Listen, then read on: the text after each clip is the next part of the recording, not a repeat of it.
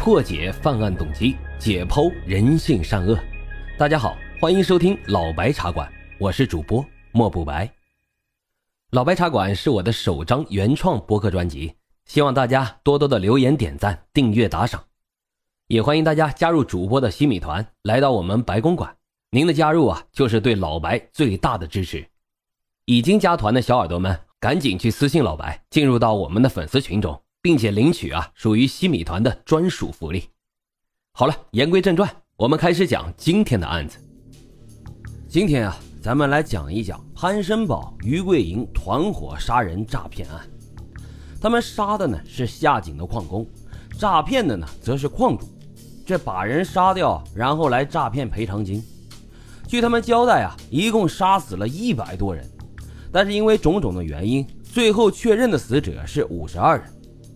这个案子是小说《神木》的原型，后来还拍成了电影，叫做《盲井》。感兴趣的听友们可以去搜索看一下。今天呀，咱们就来详细的聊一聊案件的始末。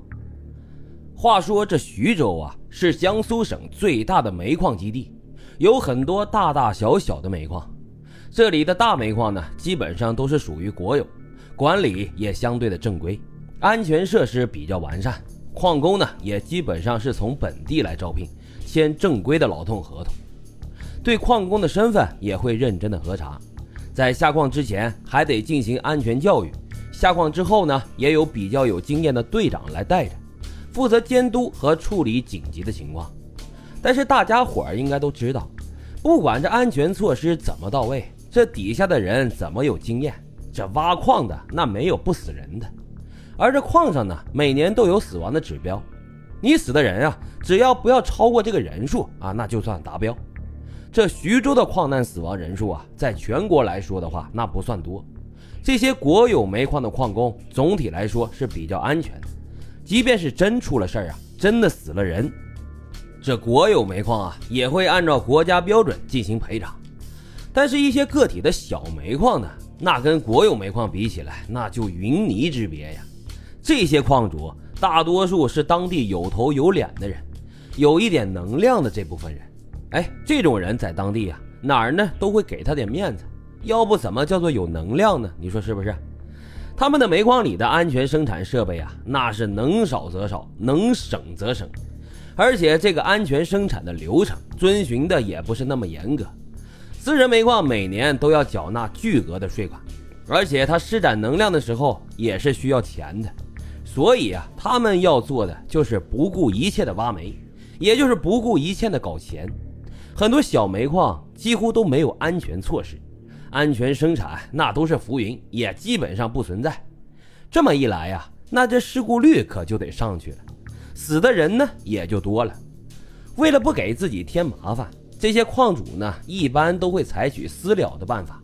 咱别把这事儿捅出去，对吧？我赔你钱，哪怕我多赔一点。这赶上霸道一点的矿主啊，家属连尸体都见不着，到手的时候已经是一捧骨灰了。给你钱呢，你就拿着；要不然你就随便去告，我还一分都不给了。我看你拿着这捧灰，你能告出个什么来？这矿工的家庭啊，一般都比较淳朴，是劳动人民。一看这人啊，已经这样了，钱也塞到手里了，得了，就这么着吧。胳膊怎么能拧过大腿呢？是不是？这呀，就是小煤矿的情况，危险性很大，而且工作很辛苦。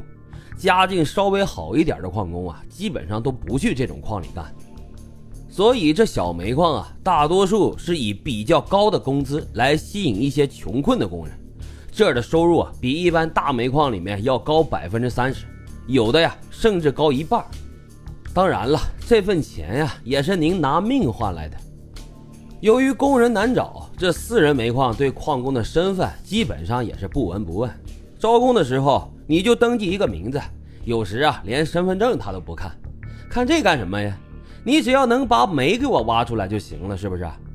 所以这种矿上的管理啊也是非常混乱，像一些未成年人呐、智力障碍者呀，甚至很多逃犯呀都混迹在这儿。